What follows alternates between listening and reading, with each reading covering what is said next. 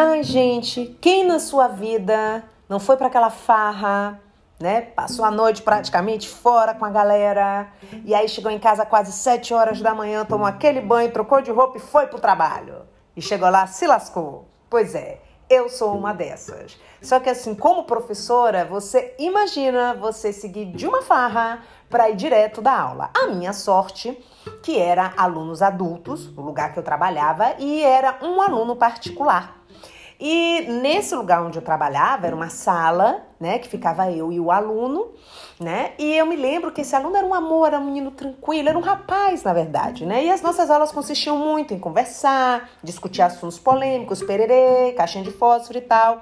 Por isso que eu fui para farra na noite anterior. Eu falei: "Ah, eu vou me distrair conversando e o sono vai passar". Lê do engano.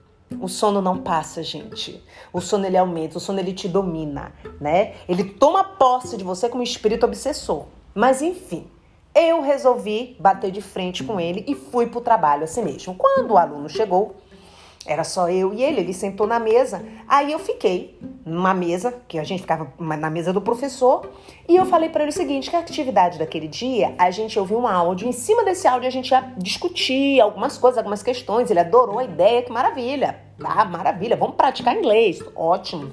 Gente, o que é que acontece? Ele ficou numa mesa atrás de mim e eu fiquei numa mesa na frente dele, só que de costas para ele, para eu poder mexer no som.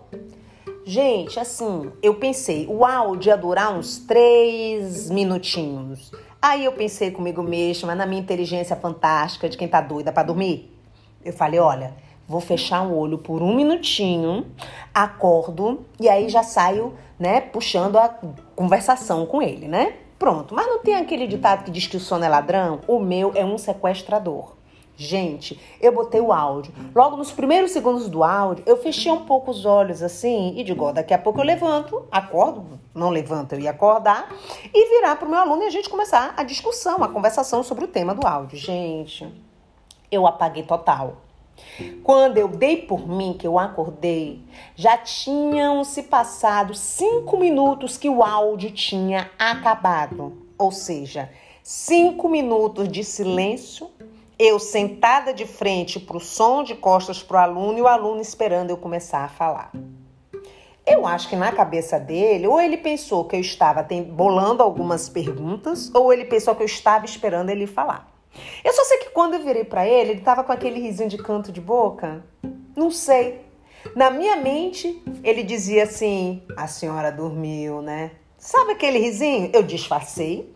Falei, bem, Vamos ouvir novamente para a gente ter certeza antes de começar a discutir.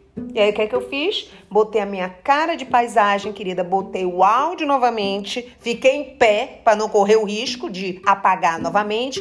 E pronto, quando terminou o áudio, discuti, discutimos, fizemos uma aula linda e bela e pronto. Até hoje, eu acho que ele sacou. Mas se ele sacou ou se ele não sacou, enfim, já foi. Sabe essas comédias da vida real? Pois é, né, gente? Aquela comédia sem compromisso.